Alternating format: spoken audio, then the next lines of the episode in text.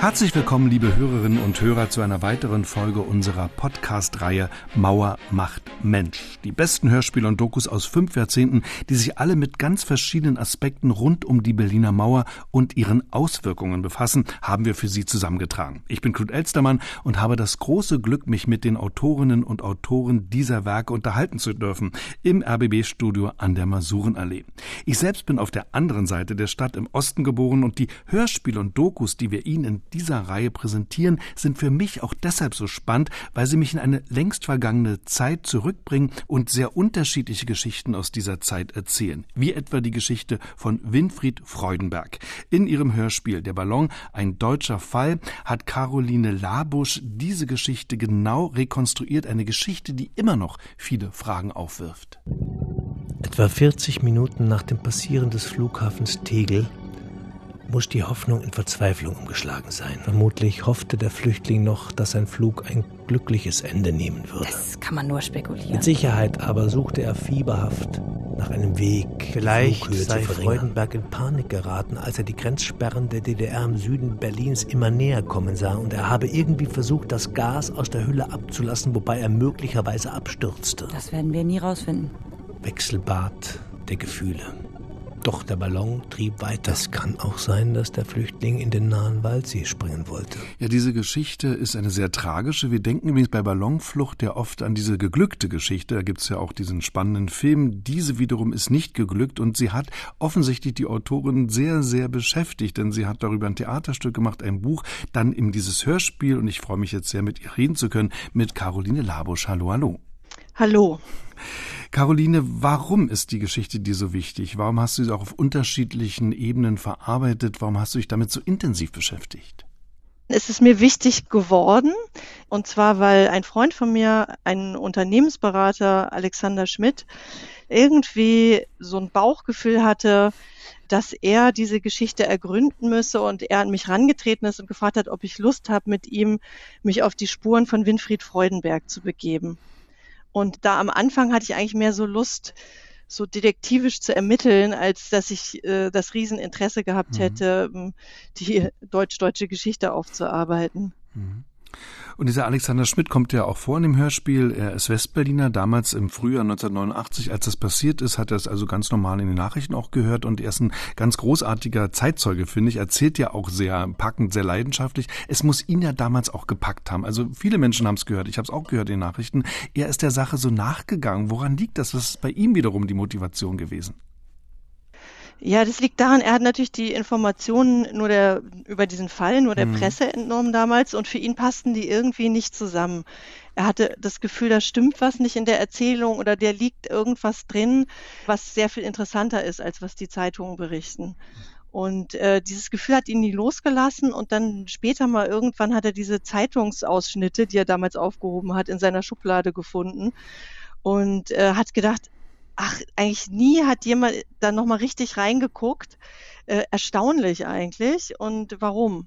Und dann ist er halt an mich herangetreten mhm. und einen weiteren Bekannten, Julian Klein, einen Theaterregisseur. Und dann haben wir da losgelegt. Hm, also ist eine Zeitreise geworden, dann ein Vierteljahrhundert später, dann diese genaue Recherche, um herauszufinden, was ist wirklich passiert an diesem 8. März 1989. Also ganz tragisch, auch wenn man überlegt, wann dann die Mauer gefallen ist, nämlich noch im gleichen Jahr. Aber es ist ein missglückter Fluchtversuch gewesen und trotzdem wirft das ja unheimlich viele Fragen auf. Vielleicht kannst du mal skizzieren, was vielleicht so Grundwidersprüche waren, die dann dazu geführt haben, dass die Recherche richtig losging. Denn eine Flucht an sich, das ist ja erstmal ein Vorgang, äh, der hat nicht so selten stattgefunden. Es muss ja irgendwas anderes noch gewesen sein. Die größte Irritation mhm. war, und das äh, haben dann eben Julian Klein und ich auch sofort gefunden, dass der Winfried Freudenberg kurze Zeit vorher, bevor er diese große Flucht im Ballon angetreten hat, schon mal im Westen gewesen war. Und zwar allein, ohne seine Frau, und er hätte einfach bleiben können. Stattdessen ist er zurück, hat diesen Ballon gebaut und ist dann nochmal losgeflogen, um die DDR im Ballon zu verlassen. Und äh, das fragt man sich natürlich, warum hat er dieses Risiko eingegangen, wenn die Frau, die er angeblich holen wollte, ja da geblieben ist. Mhm. Und damit hast du genau im Kern beschrieben, worum es in diesem Hörspiel ja geht. Es ist nämlich nicht nur diese Geschichte dieser Flucht, diese tragische Geschichte, sondern, das finde ich sehr schön, ist ein Porträt auch dieses Mannes, äh, seines Lebens in der DDR und eine Liebesgeschichte dieser beiden. Also das habt ihr offensichtlich auch als ein wichtiges Element hier mit reingenommen und gebt ihm breiten Raum.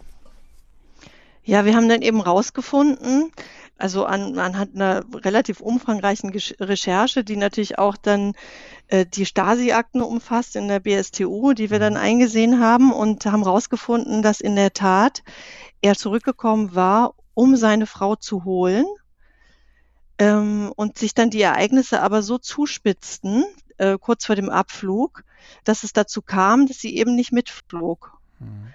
Und in genau diesem Moment, also diese Zuspitzung kurz vor Abflug, da entfaltet sich eigentlich die komplette Beziehung dieses Paars. Mhm.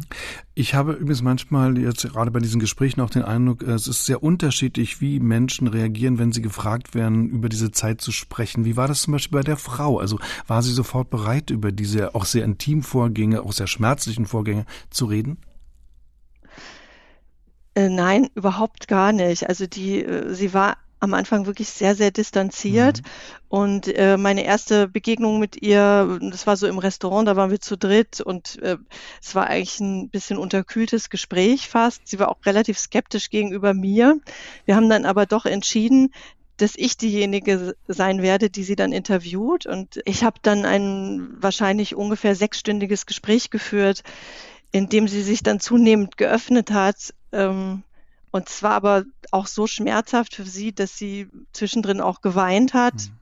Ich finde, dass man es auch hört in ja. den Aufnahmen. Sie hat das dann äh, trotzdem zugelassen, dass wir das auch verwenden, weil sie auch im Nachhinein gesagt hat, dass es für sie sehr wichtig war, da nochmal reinzugehen und mhm. äh, diese Geschichte in der Weise nochmal zu rekapitulieren und auch diese Gefühle. Und es hat sie ein Stück weit davon auch befreit von ihrer Trauer. Die Todesursache ist also immer klar gewesen. Es war dieser Sturz aus großer Höhe. Das wird ja auch den Meldungen damals so gesagt. Aber ich finde es auch wichtig, wie ihr es geschafft habt in diesem Hörspiel. Das ist auch wirklich sehr berührend, diese große Einsamkeit darzustellen, also auch klanglich übrigens darzustellen, wie er da ganz oben völlig allein ist, ja auch getrieben ist im wahrsten Sinne des Wortes, eben vom Wind, äh, das nicht mehr beeinflussen kann. Also das sind so emotionale Punkte, wo du als Autorin offenbar versucht hast, dich da auch hineinzudenken in diese Situation, in diesen Mann. Auf jeden Fall, aber ich will mich da jetzt auch nicht mit fremden Federn schmücken, weil die Komposition zum mhm. Beispiel am Anfang ja. des Stückes, die kommt von dem Julian Klein, der ist halt äh, Theaterregisseur und Komponist und er hat das äh, schon im Vorfeld für ein Theaterstück, was wir über diesen Fall mhm. gemacht hatten, hat er also mit viel Zeit und äh, sehr viel Intelligenz diese Komposition gefertigt, die dann in das Hörspiel eingebaut ist. Mhm. Aber es ist natürlich dann auch ein Gesamtkunstwerk geworden, auch die Zeitzeugen natürlich, die Dokumente, all das, was da dazu beiträgt, um diesen Vorgang zu verstehen, von dem ich gern auch nochmal von dir wüsste, inwieweit du ihn wichtig findest, äh, so eine Geschichte heute zu erzählen, beziehungsweise damals, als ihr es produziert habt, 2016. Ich finde die Geschichte äh, deswegen äh, total nachhaltig, weil es einfach äh, die, ne, diese Liebesgeschichte mhm. ist, die halt erzählt, wie so eine Beziehung unter so einem System leidet oder was eigentlich damit passiert und was das für eine Rolle spielen kann, tatsächlich Politik äh, für so eine Liebesbeziehung. Die Geschichte einer gescheiterten Liebe, aber auch die Geschichte einer gescheiterten Flucht, der Ballon, ein deutscher Fall, ein Hörspiel von Caroline Labusch. Ganz herzlichen Dank für dieses Gespräch. Danke dir. Danke auch.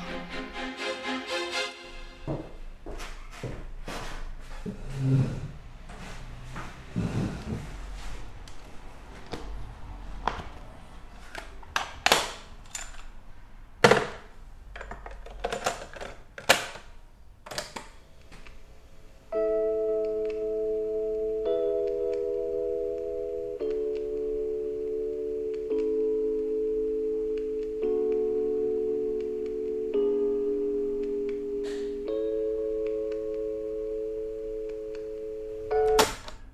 Ich begrüße alle, die das hören. Ich bin Alexander Schmidt, Berliner, Anfang 50, am Theodor-Heuss-Platz aufgewachsen. Ich habe zwei Kinder, eins erwachsen, eins fast erwachsen. Ich arbeite als Unternehmensberater. Ähm, aber es geht heute nicht um meine Geschichte, sondern es geht um die Geschichte eines anderen. Winfried Freudenberg. Und das ist auch seine Musik hier, seine Kassetten. Das heißt, es waren seine Kassetten. Freudenberg ist tot. Warum ich die Geschichte hier in meiner Wohnung erzähle?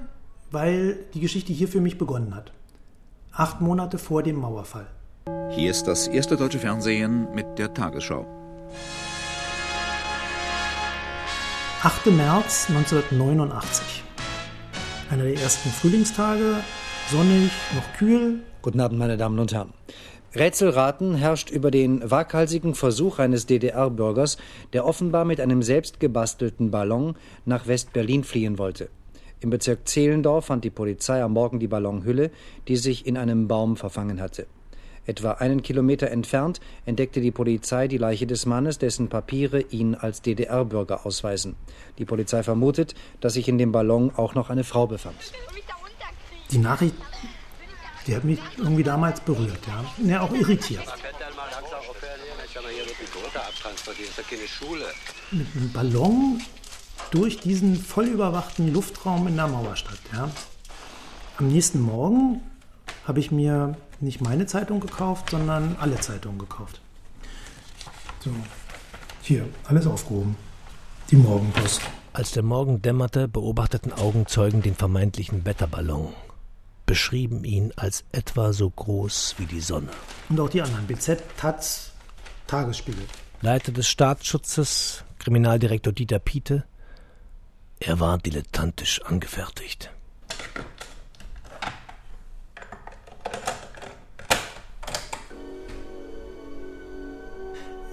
Jetzt gab es ja damals dann auch noch die Ermittlungen der Westberliner Polizei, wo meine Vermutung war, dass nicht alles berichtet wurde. Und einfach um einen Schritt weiter zu kommen, habe ich ähm, bei der Polizei angerufen ja, und habe mich dann tatsächlich mit der damals zuständigen Kriminalkommissarin getroffen. Das ist ja nicht der erste Tote, den ich gesehen habe, aber der war irgendwie ungewöhnlich. Die Akte von der Westberliner Polizei, die damals angelegt wurde, die gibt es auch noch. 7.57 Uhr, Potsdamer Chaussee 28. Auf dem Mittelstreifen hängen Überreste von einem Fallschirm in den Bäumen. 8.29 Uhr, Amerikaner zum Ort. Anwohner hatten beobachtet, dass der Ballon aus südöstlicher Richtung gekommen war, bevor er sich kurz vor 8 Uhr morgens in einem dörren Geäst der Eichenbaumreihe auf der Mittelinsel der Potsdamer Chaussee nahe der Spanischen Allee verfing. Also für mich sah dieser Ballon nicht so aus, als hätte der irgendjemanden transportieren können. Der war so einer Knisterfolie gebaut. Wie verzweifelt muss man sein, um in sowas einzusteigen? Nach Polizeiangaben hat sich inzwischen ein Anwohner der Lima-Straße als Zeuge gemeldet, der gegen 7.30 Uhr nahe seines Hauses ein plumpsendes Geräusch hörte.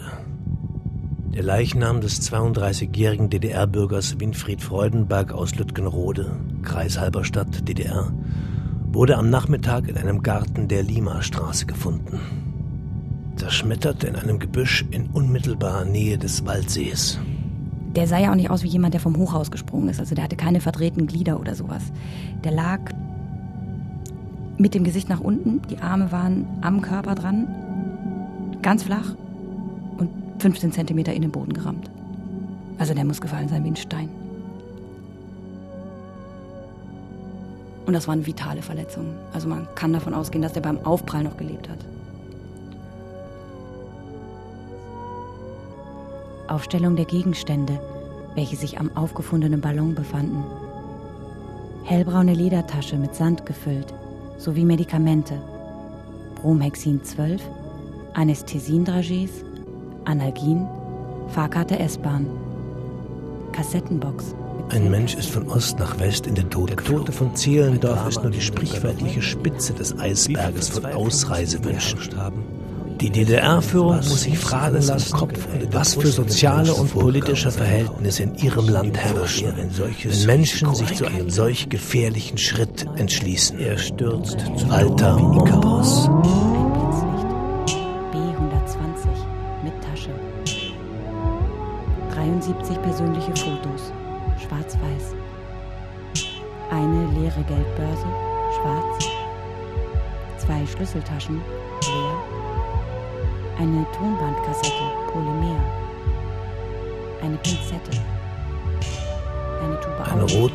hölzerner Quergriff am Seil, darunter eine in Gurten hängende Lederjacke.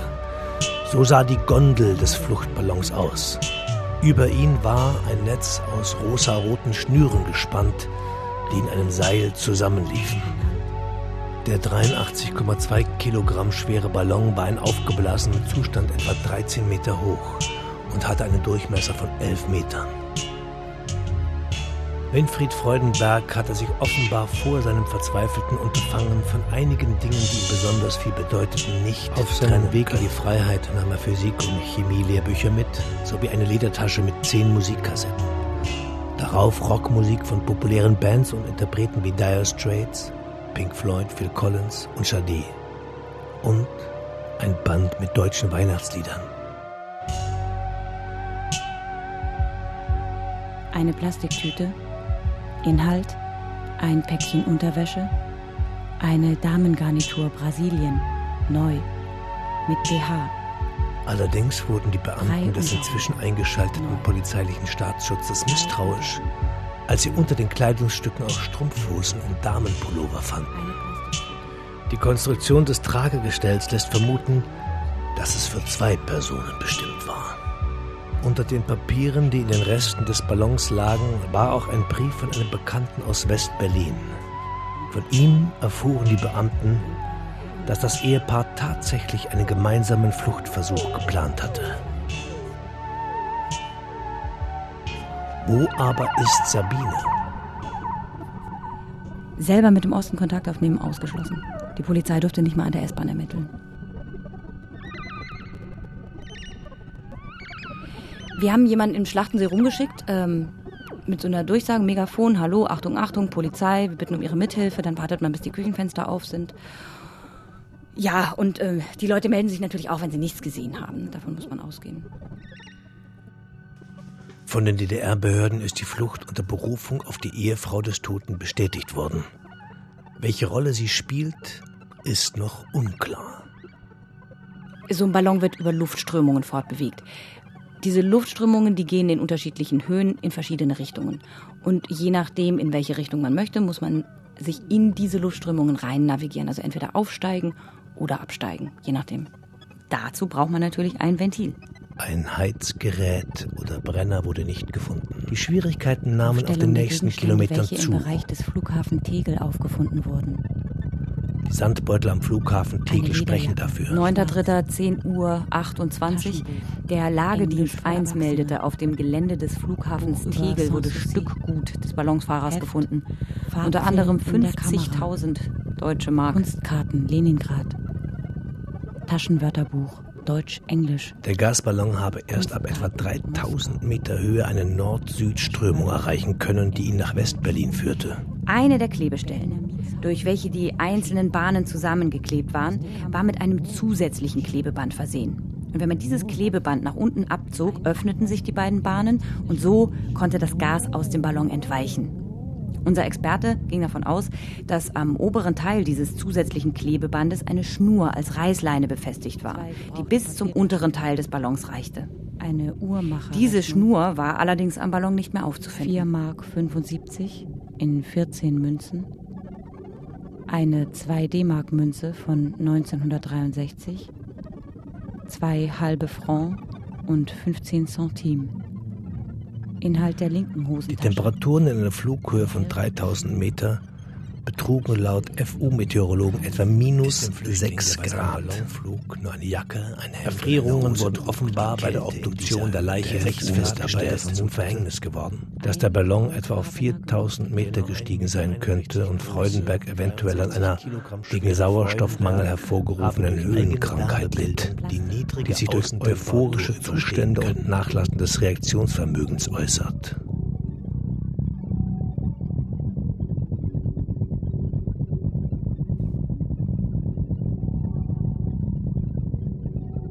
Etwa 40 Minuten nach dem Passieren des Flughafens Tegel muss die Hoffnung in Verzweiflung umgeschlagen sein. Vermutlich hoffte der Flüchtling noch, dass sein Flug ein glückliches Ende nehmen würde. Das kann man nur spekulieren. Mit Sicherheit aber suchte er fieberhaft nach einem Weg, Vielleicht die Flughöhe sei. Freudenberg in Panik geraten, als er die Grenzsperren der DDR im Süden Berlins immer näher kommen sah und er habe irgendwie versucht, das Gas aus der Hülle abzulassen, wobei er möglicherweise abstürzte. Das werden wir nie rausfinden.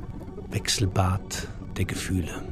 Doch der Ballon trieb weiter. Es kann auch sein, dass der Flüchtling in den nahen Waldsee springen wollte. Das Ziel schon dicht vor Augen, noch den Tod zu finden. Erfüllt dieses Schicksal zwischen Himmel und Erde, zwischen Ost und West, zwischen Diktat und Freiheit mit besonderer Tragik. Was mag der Einsame zwischen Himmel und Erde empfunden haben in den letzten Stunden seines Lebens?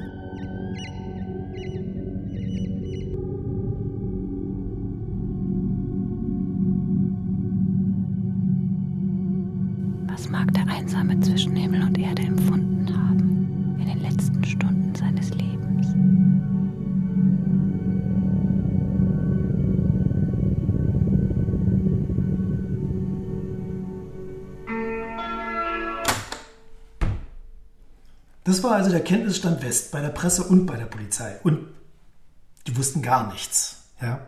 Da waren nur offene Fragen. Und ähm, so, so wenig man im Westen wusste, im Osten wusste man an der Stelle schon mal mehr.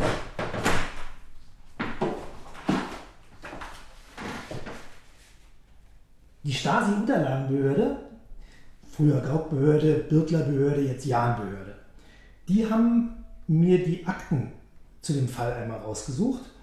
Die Akten, die waren damals natürlich nicht zugänglich, jetzt erst Jahrzehnte später. Schon beeindruckend.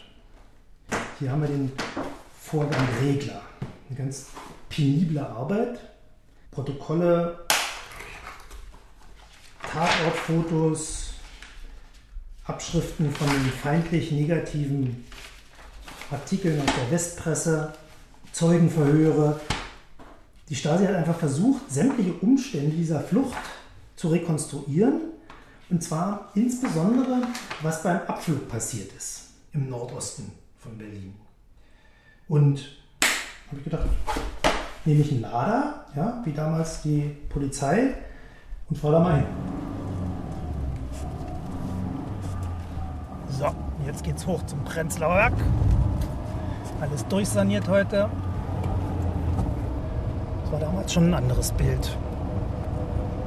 Als die Fassaden noch nicht gemacht waren und über allem so ein Braunkohle-Schleier, auch der Geruch. So, und hier, da geht es über die Christen. Nee, die nächste. Da hinten geht's rein. Da war die Wohnung von Winfried und Sabine. Zweiraumwohnung. Da haben sie beiden nachts den Ballon zusammengebastelt aus Folie die Bahnen ausgeschnitten, mit Prena-Band akribisch zusammengeklebt, auf Dichtheit geprüft, das Netz geknüpft, die Ballasttüten abgewogen.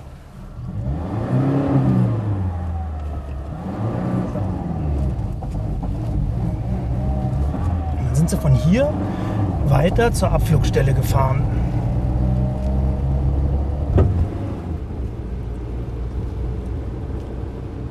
Das Untersuchungsorgan teilte Sabine Freudenberg mit, dass gegen sie ein Ermittlungsverfahren eingeleitet wurde, wegen des dringenden Verdachts eines ungesetzlichen Grenzübertritts im schweren Fall. Auf die Aufforderung hin, ihren Tagesablauf vom 7. März 1989 zu schildern, machte Sabine Freudenberg folgende Aussage. Die Nacht vom 6. zum 7.3.1989 war ich zusammen mit meinem Ehemann Winfried Freudenberg zu Hause in der Christburger Straße 41. Gegen 6.30 Uhr verließ mein Mann die Wohnung und begab sich zu seiner Arbeitsstelle des VUB Energiekombinat Berlin Littenstraße. Ich begab mich gegen 7.30 Uhr in die Hessische Straße zur Sektion Chemie der Humboldt-Universität Berlin, wo ich als Assistentin tätig bin. Am gestrigen Tag ging ich gegen 16 Uhr nach Hause und traf dort gegen 16.30 Uhr ein. Mein Mann war bereits da. Er duschte zu dieser Zeit.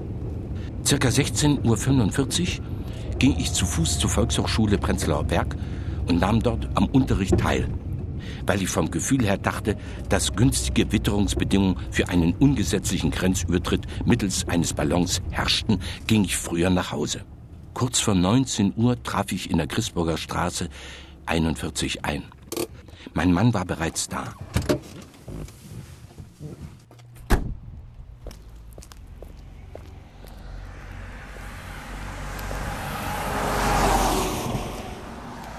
So, das ist die Bushaltestelle Heinersdorfer Straße, Bahnhofsstraße. Und hier auf dem Plan sieht man das auch, wenn ich hier nach Südwesten blicke, da ist die Anlage der Garten- und Siedlerfreunde Blankenburg. Kleine Datschen, und so einmal quer durch, hier auf dem Plan sieht man es auch, da schneidet die Schäferstege die Kleingartenanlage. Da so eine Luftlinie 400 Meter von hier, jetzt durch die Bäume verdeckt. Da ist ein rotes Backsteingebäude, das so ein bisschen neben den anderen Kleingartenhäusern thront. So, und, und das Backsteingebäude, das kann man jetzt nicht sehen von hier, weil die Bäume davor stehen, aber da sind die gestapelt.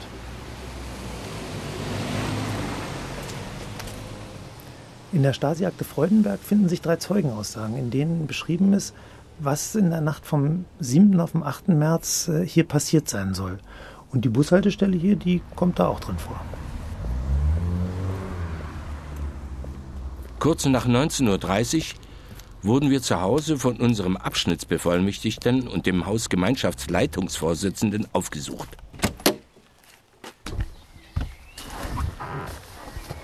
Ich muss hierzu bemerken, dass ich bereits vor Tagen äh, von meinem ABV angesprochen worden bin hinsichtlich einer eventuellen gesellschaftlichen Tätigkeit als Helfer der Volkspolizei. Mein Mann wies die beiden Personen mit dem Hinweis, dass uns ein Besuch zu diesem Zeitpunkt nicht passen würde, ab. Die Herstellung des Ballons war zu diesem Zeitpunkt bereits beendet. Er lag zusammengerollt im Schlafzimmer. Den konkreten Wortwechsel in den Minuten danach zwischen meinem Mann und mir äh, kann ich nicht mehr rekonstruieren. Tatsache ist, dass wir beide entschlossen waren, an diesem Abend den Versuch mit dem Ballon zu wagen. In der Zeit bis 21 Uhr haben wir einige Materialien und Unterlagen in Koffer, Tüten und Beutel verpackt. Separat nahmen wir zwei ineinandergerollte Decken mit. Eine von den beiden Wolldecken hatten wir anlässlich unserer Eheschließung am 8.10.1988 geschenkt bekommen. Gegen 21 Uhr fuhren mein Mann und ich nach Blankenburg und stellten dort meinen PKW Trabant Limousine vor der Lebensmittelkaufhalle in der Bahnhofstraße ab. Von dort begaben wir uns zu Fuß zu einem Grundstück in der Blankenburger Schäferstege. Auf diesem eingezäunten Grundstück steht ein altes gemauertes Gebäude, in dem sich eine Reglerstation für Erdgas befindet. Nach dem Ablegen der Sachen verließen wir das Grundstück wieder und fuhren zurück in unsere Wohnung. In der Wohnung angekommen, verstaute ich in meine Umhängetasche alle Dokumente, die ich mitnehmen wollte. Weiterhin hatte ich in dieser Umhängetasche ein Küchenmesser mit einer selbstgefertigten Hülle, um die Halterung für den Ballast abtrennen zu können. Mein Ehemann hatte seine Urkunden, Zeugnisse und Ersparnisse in einem Einkaufsbeutel deponiert. Gegen 23 Uhr verließen wir letztmalig unsere Wohnung. Mein Mann fuhr diesmal direkt bis vor das Grundstück mit der Reglerstation. Gemeinsam trugen wir den Ballon und die restlichen Sachen auf das Grundstück. Während ich auf dem Grundstück verblieb, brachte mein Mann das Auto zur Bahnhofstraße und stellte es dort ab.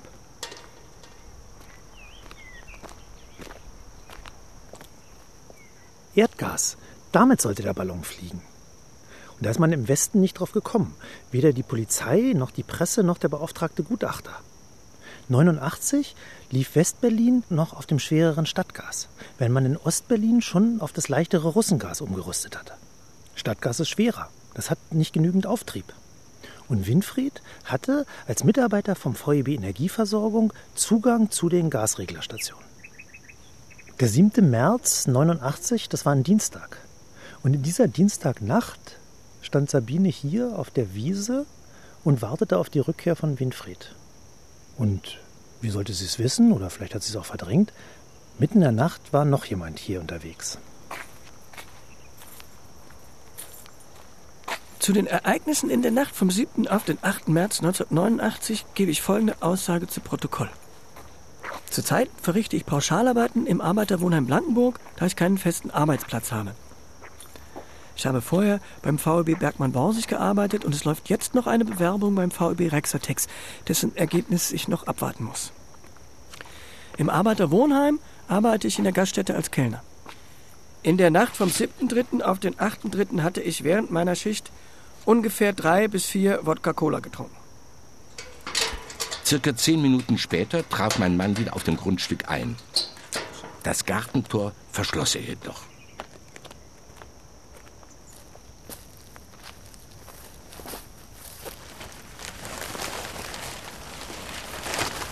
Gemeinsam rollten wir den Ballon auseinander, sodass er vollständig der Länge nach entfaltet auf dem Rasen lag. Mein Mann nahm anschließend den ca. 30 Meter langen Zuleitungsschlauch. Der Schlauch teilte sich am Ende wie zwei Hosenbeine in zwei Schlauchenden. Diese zwei Schlauchenden befestigte mein Mann an zwei Gasablaufrohren und öffnete anschließend zwei entsprechende Ventile. verließ meine Arbeitsstelle am 8.3. zwischen 1.20 Uhr und 1.30 Uhr und begab mich zur Bushaltestelle Blankenburg, Bahnhofstraße. Als der Ballon anfing, sich selbst zu tragen, befestigten wir beide ein Autoabschleppseil aus Plaste an einem Zaunpfosten und an einem Zaunfeld, damit der Ballon ausreichend gehalten und somit Gas aufnehmen konnte. An der Bushaltestelle angekommen, zündete ich mir eine Zigarette an und schaute dann in den Himmel, da ich etwas für Sterne übrig habe. Ich stellte aber Bewölkung fest.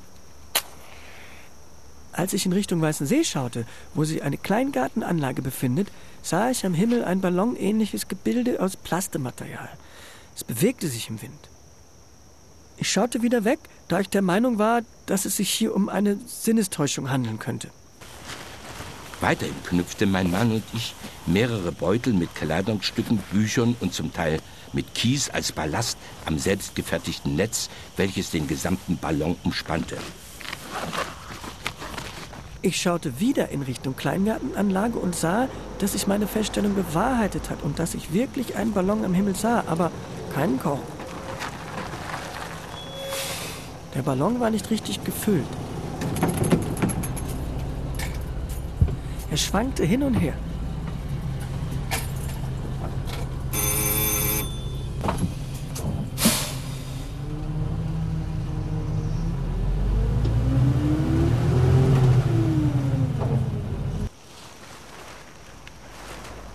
Nachdem der Ballon zur Hälfte gut gefüllt war und durch den Wind hin und her schwankte, wurde das Autoseil stark beansprucht.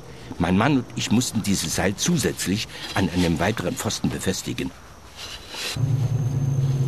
Ich begab mich zu dem Busfahrer und sagte ihm, dass ich an der nächsten Bushaltestelle, wo sich eine Telefonzelle befindet, aussteigen möchte.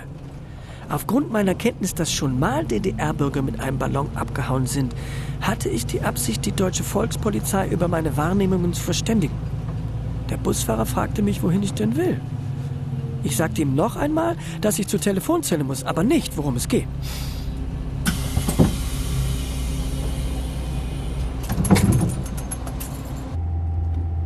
Mit dem Gegenstand der Zeugenvernehmung vertraut gemacht, möchte ich folgende Angaben zum Sachverhalt machen. Am 8.3.1989 um 1.50 Uhr erhielt unser Funkstreifenwagen 05-22 durch den operativen Diensthabenden der Volkspolizeiinspektion Pankow den Einsatzbefehl, zu der Telefonzelle am Steinberg zu fahren. Ein Bürger erwartete uns bereits. Der Bürger berichtete, dass er vom Bus aus einen Ballon in der Anlage in der Nähe der Bahnhofstraße in Berlin-Blankenburg gesehen hat. Wir brachen zum Ort meiner Feststellungen auf.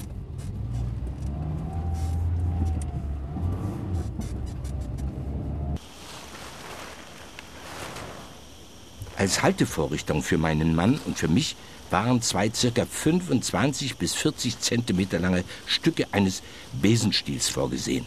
Jedes Stück Besenstiel war in der Mitte an einem Seil befestigt. Das Seil wurde am Körper vorbeigeführt, sodass man auf dem Besenstiel sitzen konnte. Des Weiteren sollten im Brustbereich jeder für sich ein Ledergürtel umschnallen.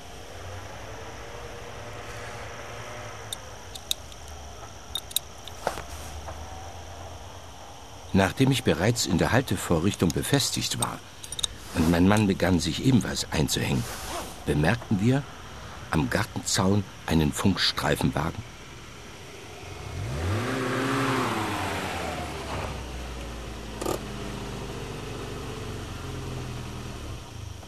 Weil der Ballon noch nicht richtig gefüllt war, und ich vermutete, dass wir beide nicht mit dem Ballon fliegen können würden, schlug ich meinem Mann vor, dass er das Vorhaben alleine verwirklicht.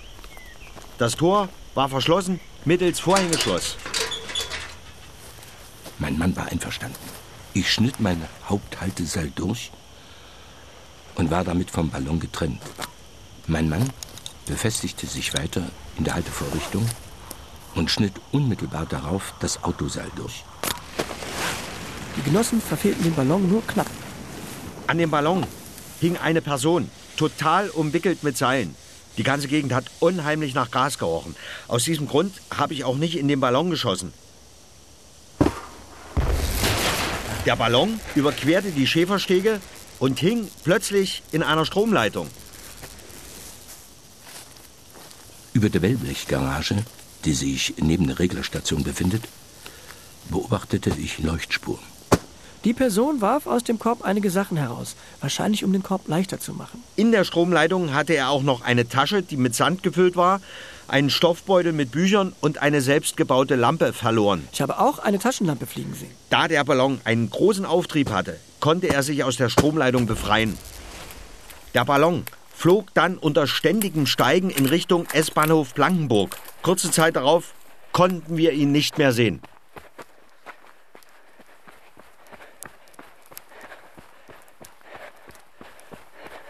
Danach sind wir dann über den Zaun des Grundstücks gestiegen und haben das Gelände nach weiteren Personen abgesucht. Es wurde keine weitere Person festgestellt. Nachdem ich circa ein bis zwei Minuten an der Abflugstelle verharrt hatte, entschied ich mich, spontan in Richtung Heinersdorfer Straße zu verschwinden.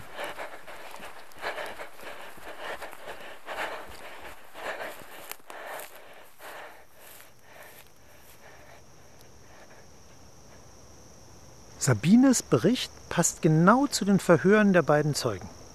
Man könnte sagen, so war's. Und trotzdem, ich finde, da bleiben Fragezeichen. Zum Beispiel die Reaktion der beiden auf das Eintreffen der Polizei. Er fliegt, sie rennt weg. Hätten sie doch gemeinsam fliegen können? Oder hätten sie nicht auch gemeinsam weglaufen können? Die beiden sind doch ein Paar, ein Liebespaar. Die haben erst vor fünf Monaten geheiratet. Und jetzt diese ultimative Zuspitzung der Beziehung. Diese Bedrohung von außen. Wie entscheiden die sich? Was für ein Film läuft da jetzt ab?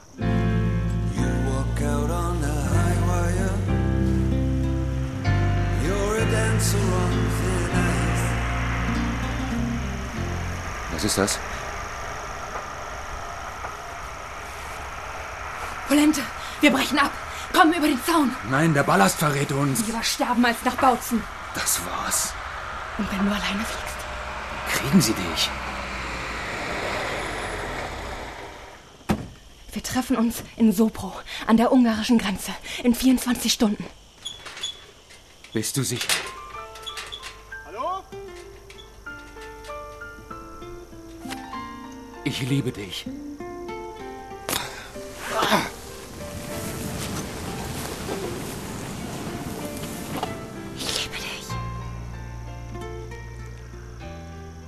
Pam und Travis, einvernehmlich getrennt aus Liebe. Hollywood. Kann so gewesen sein. Könnte aber auch ganz anders gewesen sein, als Robs und Marie in einer Vorabendkomödie. Ich habe gerade ein ganz blödes Gefühl. Lass uns den ungesetzlichen Grenzübertritt mittels Gasballon sofort antreten. Der Ballon ist nicht voll. Oh, ein Auto. Es kommt auf uns zu. So, festhalten, ne? Drei, zwei, eins. Uh. Äh? Der Ballon ist wirklich noch nicht genug gefüllt. Sie steht noch mit beiden Beinen auf dem Boden, er hängt schon leicht in der Luft. Einfach zu wenig Auftrieb. Ich wusste es. Du bist zu schwer. Spaß. Der Ballast muss runter. Nicht die Bücher. Hasenmaus, Chemiebücher kriegst du im kapitalistischen Ausland viel geilere. Nicht alles ist schlecht in der DDR. Dann schneid ich die Wolldecken ab. Hast du vergessen, dass wir eine davon anlässlich unserer Eheschließung am 8.10.1988 geschenkt bekommen haben? Schon vergessen, wie die kratzen. Verflixt, das ist verschlossen mittels Vorhängeschloss. Äh, ihr Pappnasen. Kann die Damengarnitur Brasilien weg? Ja, toll. Und deine Thermohose, grau getragen und geändert, fliegt mit, oder was? Die Westmusikkassetten. Stopp, stopp, das ist deins. Hä? Ich hasse Dire Straits. Nein, ich meinte dein Seil. Oh.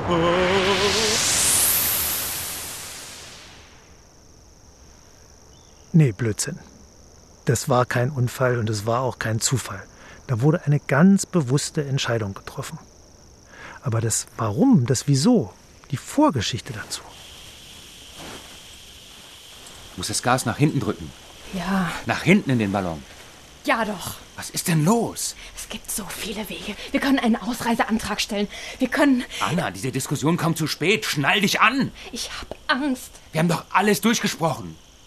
Warum willst du das machen, diesen kompletten Wahnsinn? Anna, mit dieser Flucht sind wir drüben Gold wert. Was? Deswegen machst du das? Deswegen riskierst du mein und dein Leben? Damit du da drüben ein großes Ansehen bekommst, oder was? Da kommt die Polizei. Scheiße.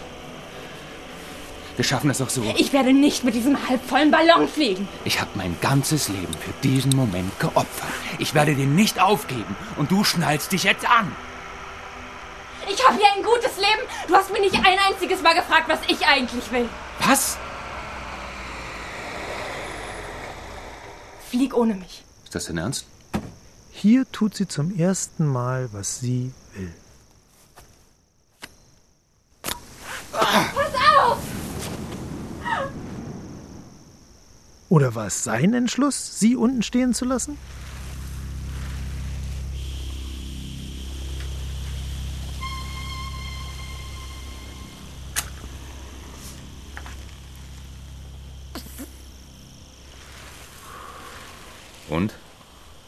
Dicht. Gut.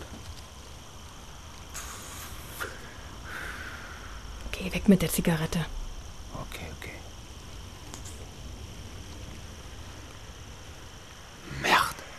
Was ist los? Ah, nichts. Wie viel trägt er jetzt? Da sind vielleicht 350 Kubikmeter drin. Ich schätze 126 Kilo Auftrieb. Hm. Ohne Ballast können wir nicht navigieren, ne? Die Polizei! Das Messer. Wo ist es? Was tust du? Es tut mir leid.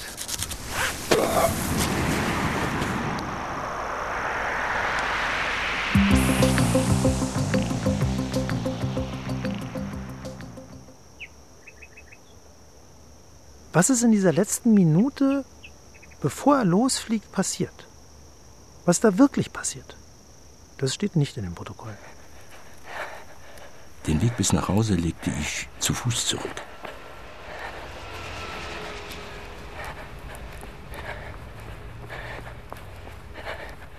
Geschlossen 6.10 Uhr, gezeichnet Streifenführermeister der Volkspolizei Almes für die Richtigkeit der Angaben Oberfeldwebel Schmidt.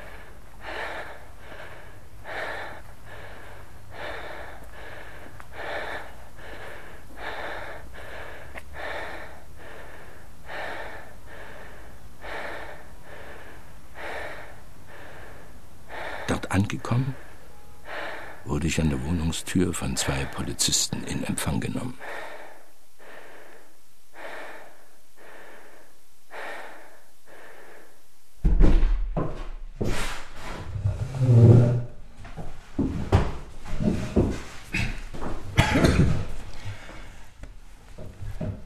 Ich wollte wissen, was Winfried für ein Mensch war.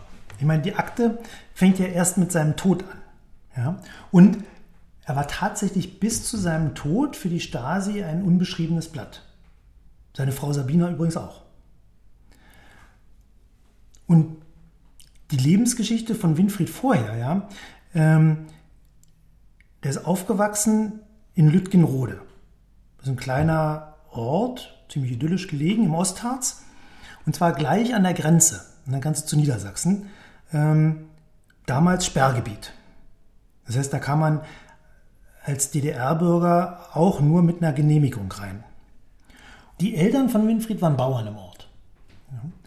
Winfried hat aber einen anderen Weg eingeschlagen. Er hat nach der Schule erst eine Lehre gemacht als Elektrotechniker, hat dann Verschiedenes ausprobiert, rumgejobbt, würde man heute sagen, hat sein Abitur nachgemacht, ist zum Studium an die TU nach Ilmenau gezogen, hat äh, Informationstechnik studiert und ist weitergezogen nach Berlin. Reinhold, der große Bruder von Winfried, ist in die Fußstapfen des Vaters getreten. Der ist Bauer geworden. Hat in Lütgenrode die RPG geleitet und lebt da heute auch noch. Da habe ich ihn jetzt auch besucht. Wir waren überhaupt nicht eingeweiht.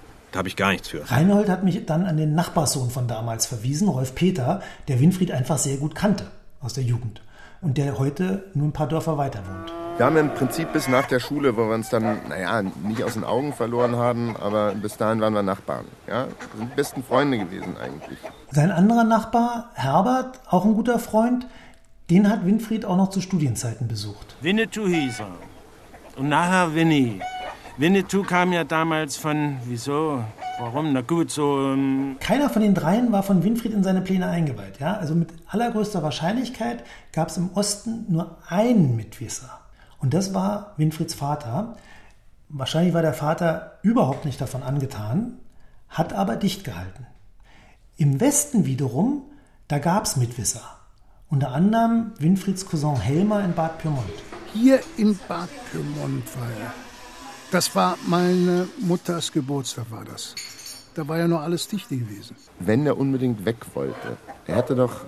Er war drei, vier, fünf Wochen vorher erst drüben bei seiner Tante zum Geburtstag. Sechs Monate vorher haben die Behörden Winfried eine Reise in die BRD genehmigt zum Geburtstag seiner Tante. Alleine, ohne Sabine, mit der er damals bereits verlobt war. Da war Winfried eine Woche eher nach Bad Pyrmont gekommen, aber die anderen Cousins und Cousinen die sind genau auf meine Mamas Geburtstag gekommen. Und da habe ich mich schon gewundert über den. Ich sah, sag mal, warum kommst du nicht? Nee, sagte, ich habe mich von allen losgesagt. Ich möchte keinen Ärger haben, ich werde abhauen. Deswegen distanziere ich mich. Für mich war das, Mensch, was hat denn der Mann irgendwo? Er hatte sich ja auch in Bad Pyrmont ein Konto eröffnet. Der hatte ja einen Arsch voll Geld dabei gehabt. Und dann sagte er noch zu mir, ich muss noch nach Frankfurt hier. Ich sag, was willst denn da? Ja, du hör zu, ich habe noch einen Kumpel. Seinen früheren Kommilitonen Holger hat er besucht. Den hatte Winfried in Ilmenau während des Studiums kennengelernt. Also ich selber habe 83, 84 den Ausreiseantrag gestellt. Am letzten Tag, das weiß ich noch, wer da vorbeikam, das waren die wirklichen Freunde. Und zu denen gehörte Winnie. Der Wind müsste günstig stehen. Das war sein Thema. Natürlich habe ich mit ihm über Alternativen gesprochen. Er wollte, wenn, dann mit seiner Frau zusammen. Ich habe das versprochen, sagte er. Ich komme wieder. Winfried hätte einfach nur bleiben müssen. Aber er wollte nicht alleine im Westen bleiben. Eigentlich merkwürdig. Im September 88 ist alleine fliehen keine Option und im März 89 fällt dann doch eine andere Entscheidung. Da ist er alleine geflogen. Er fand das nicht riskant mit dem Ballon, im Gegenteil. Jetzt mach nicht so eine Scheiße, wenn du abhaust. Es gibt nur drei Möglichkeiten, sagt er. Freiheit, Bautzen oder Tod. Ob das nun eine große Liebe war, das kann ich nicht sagen. Dass ich mich um Sabine kümmere, wenn irgendetwas schief geht, das musste ich ihm versprechen. Hoch und heilig. Und von da aus ist er wieder zurückgereist in die DDR.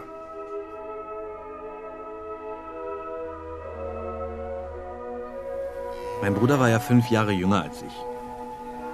Meine Eltern hatten auch einen Hof. Die lagen aneinander. Und wir haben eigentlich eine unbekümmerte, freie Jugend und Kindheit, ja. War einwandfrei. Unter anderem haben wir Jungbullen eingeritten.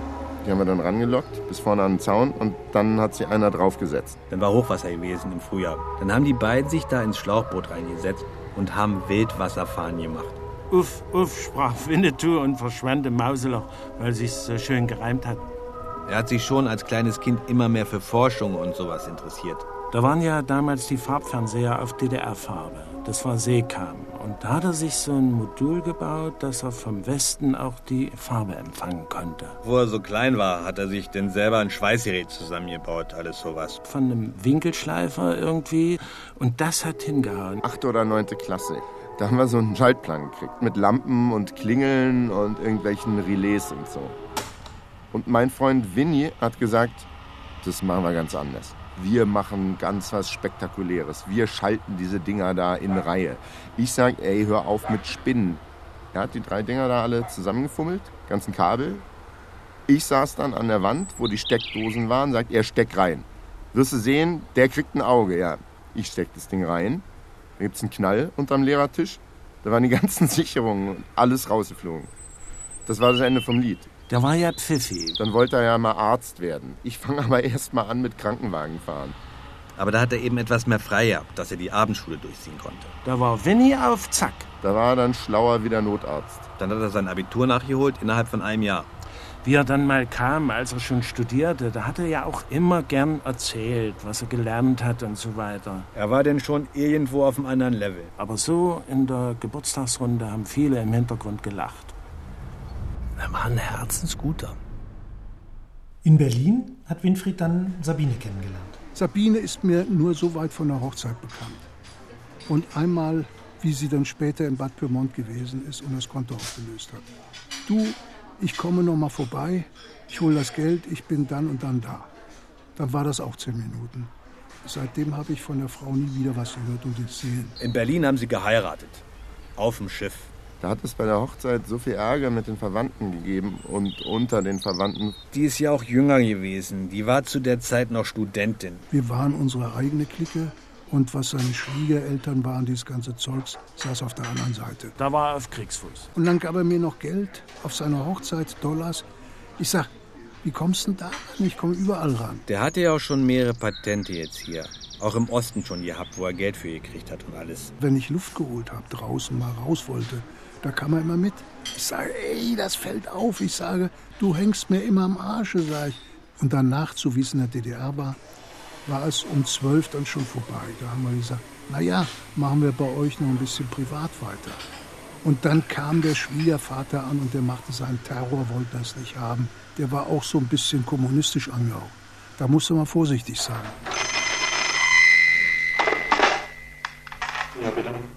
Die Beisetzung der Urne mit dem kremierten Leichnam des Winfried Freudenberg wurde kurzfristig für den 24. April 1989 im Heimatort des Verunglückten auf dem Friedhof in Lütgenrode, Halberstadt, festgesetzt. Es ist vorgesehen, Sabine Freudenberg kurz vor der Beisetzung aus der Untersuchungshaft zu entlassen, um ihr die Teilnahme zu ermöglichen. Das Ermittlungsverfahren gegen Sabine Freudenberg wird anschließend ohne Haft weiter bearbeitet. Zu gegebener Zeit wird abhängig von ihrem Verhalten über die Art und Weise des Abschlusses entschieden. Weitere Maßnahmen in diesem Zusammenhang sind vorbeugende Gespräche mit den Familienangehörigen zur Verhinderung von feindlich negativen Äußerungen während und nach der Trauerfeier, Instruierung des Trauerredners des VEB Friedhofs- und Bestattungswesens Berlin unter Beachtung der politisch-operativen Zielstellung, Beschaffung des Blumen- und Kranzschmuckes. Inoffizielle Kontrollmaßnahmen zu den Verwandten der Sabine Freudenberg und des Winfried Freudenberg bleiben bestehen. Bei der Beerdigung waren so etwa 40 da. Da sind ja überall die Leute rumgelaufen mit Ledermänteln. Ich meine, an Sabine Freudenberg ist ein Fremder ja gar nicht rangekommen. Es wurde das Angebot gemacht, sie freizukaufen. Aber sie wollte nicht mehr. Und dann denke ich mal, das Beste ist, du fragst überhaupt nichts und bewahrst, sag ich mal, Abstand. Und dann kannst du sie irgendwo nicht in Probleme bringen. Und dich selber machst du auch nicht in Probleme rein. Schwed, Militärgefängnis, da war ich auch ein halbes Jahr. Also ich kenne die Machenschaften. Ähm, gab ein bisschen Spannung durch Erbereien und alles jetzt hier von meinem Bruder. Die waren bloß kurz verheiratet. Ich habe Sabine dann auch einmal getroffen. Wann haben die telefoniert? Ich Nee, ich weiß es auch nur so von meinem Kumpel her. Du konntest sie drauf ansprechen. Vinu, Sabine, wie war es denn nur eigentlich? Was mir jedenfalls in Erinnerung blieb, ist, dass wir nicht miteinander warm wurden. Die hat da nie drüber gesprochen, nie, zu keinem. Die hat dann geheiratet und Kinder und alles. Auch die Medien, die sonst immer versucht haben, auch mit ihr irgendwo Kontakt aufzunehmen. Also ich war meistens so der Ansprechpartner für viele. Sie hat sich da raus oder im Dunkeln gehalten. Für sie ist das irgendwo Geschichte und erledigt. Ja, dann muss jetzt jeder selber sehen, wie er damit fertig wird.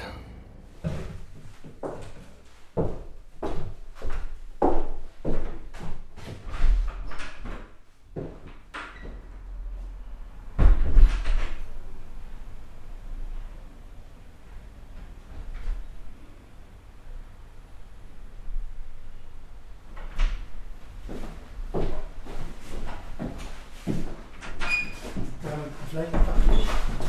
Wo darf ich? Gar nicht. Okay.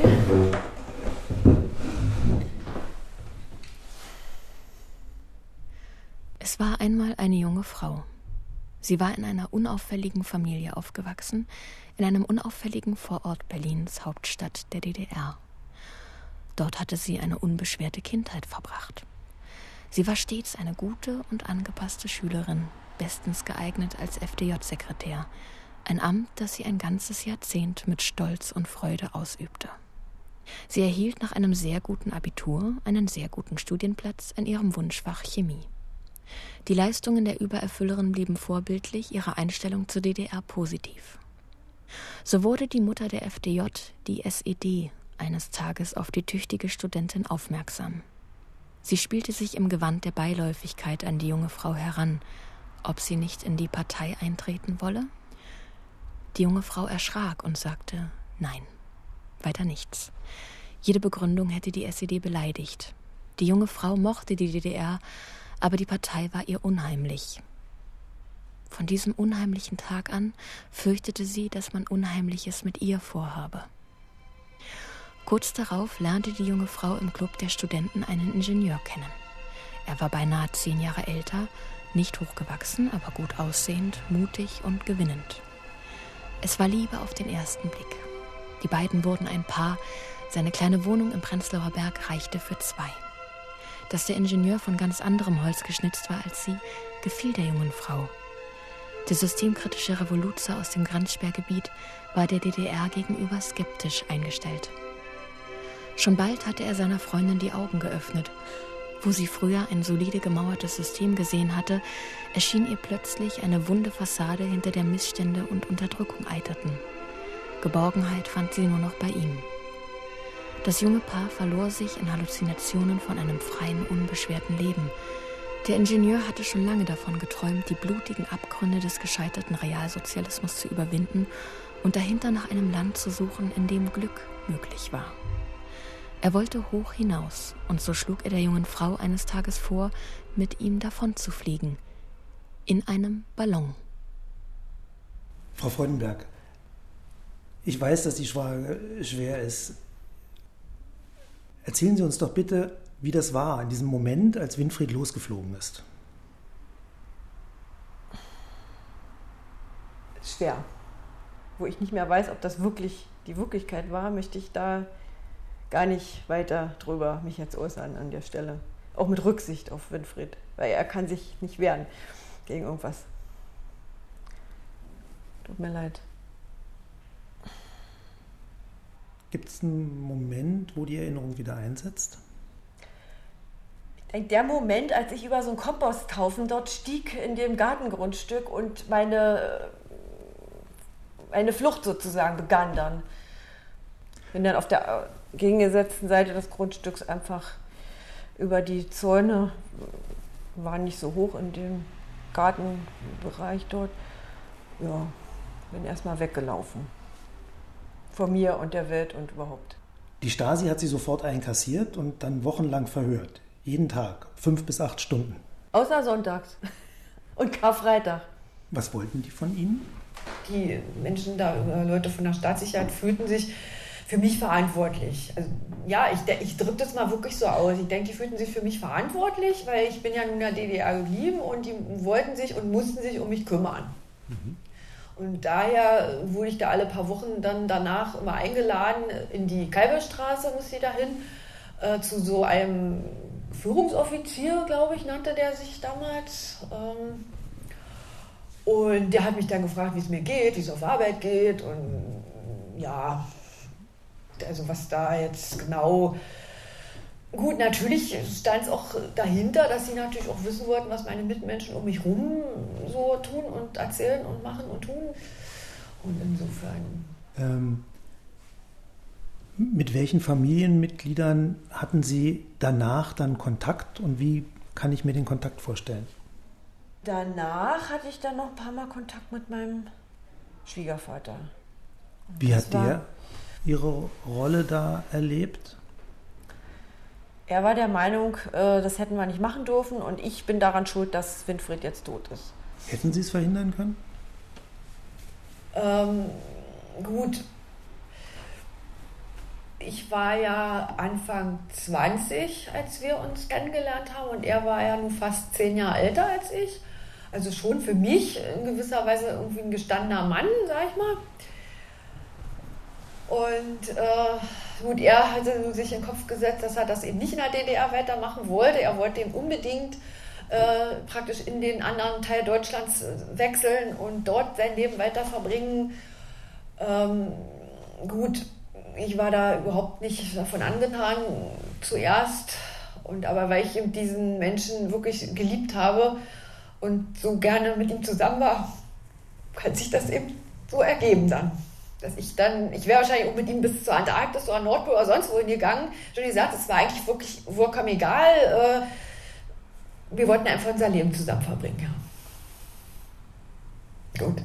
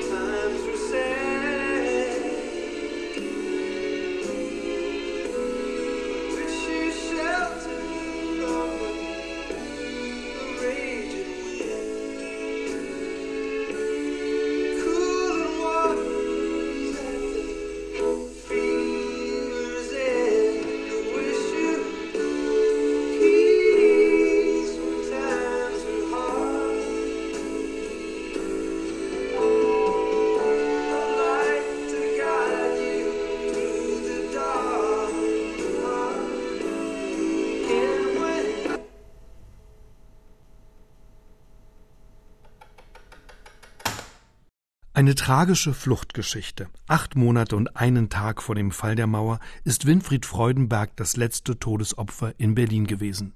Gut, dass Caroline Labusch in ihrem Hörspiel Der Ballon ein deutscher Fall diese Geschichte noch einmal rekonstruiert hat. Regie führte hier die Autorin zusammen mit Julian Klein. Eine RBB-Produktion aus dem Jahre 2016. Um Vorurteile junger Westdeutscher gegenüber den Ostdeutschen, darum geht es in unserer nächsten Folge des Podcasts Mauer macht Mensch. Was gehen uns die da drüben an? Jugendliche aus der Bundesrepublik äußern sich zum anderen Deutschland, heißt die Doku von Beate Schubert. Es ist die älteste Produktion aus unserer Reihe, nämlich aus dem Jahre 1979. Ich freue mich, wenn Sie wieder dabei sind. Bis zum nächsten Mal. Tschüss, Knut Elstermann.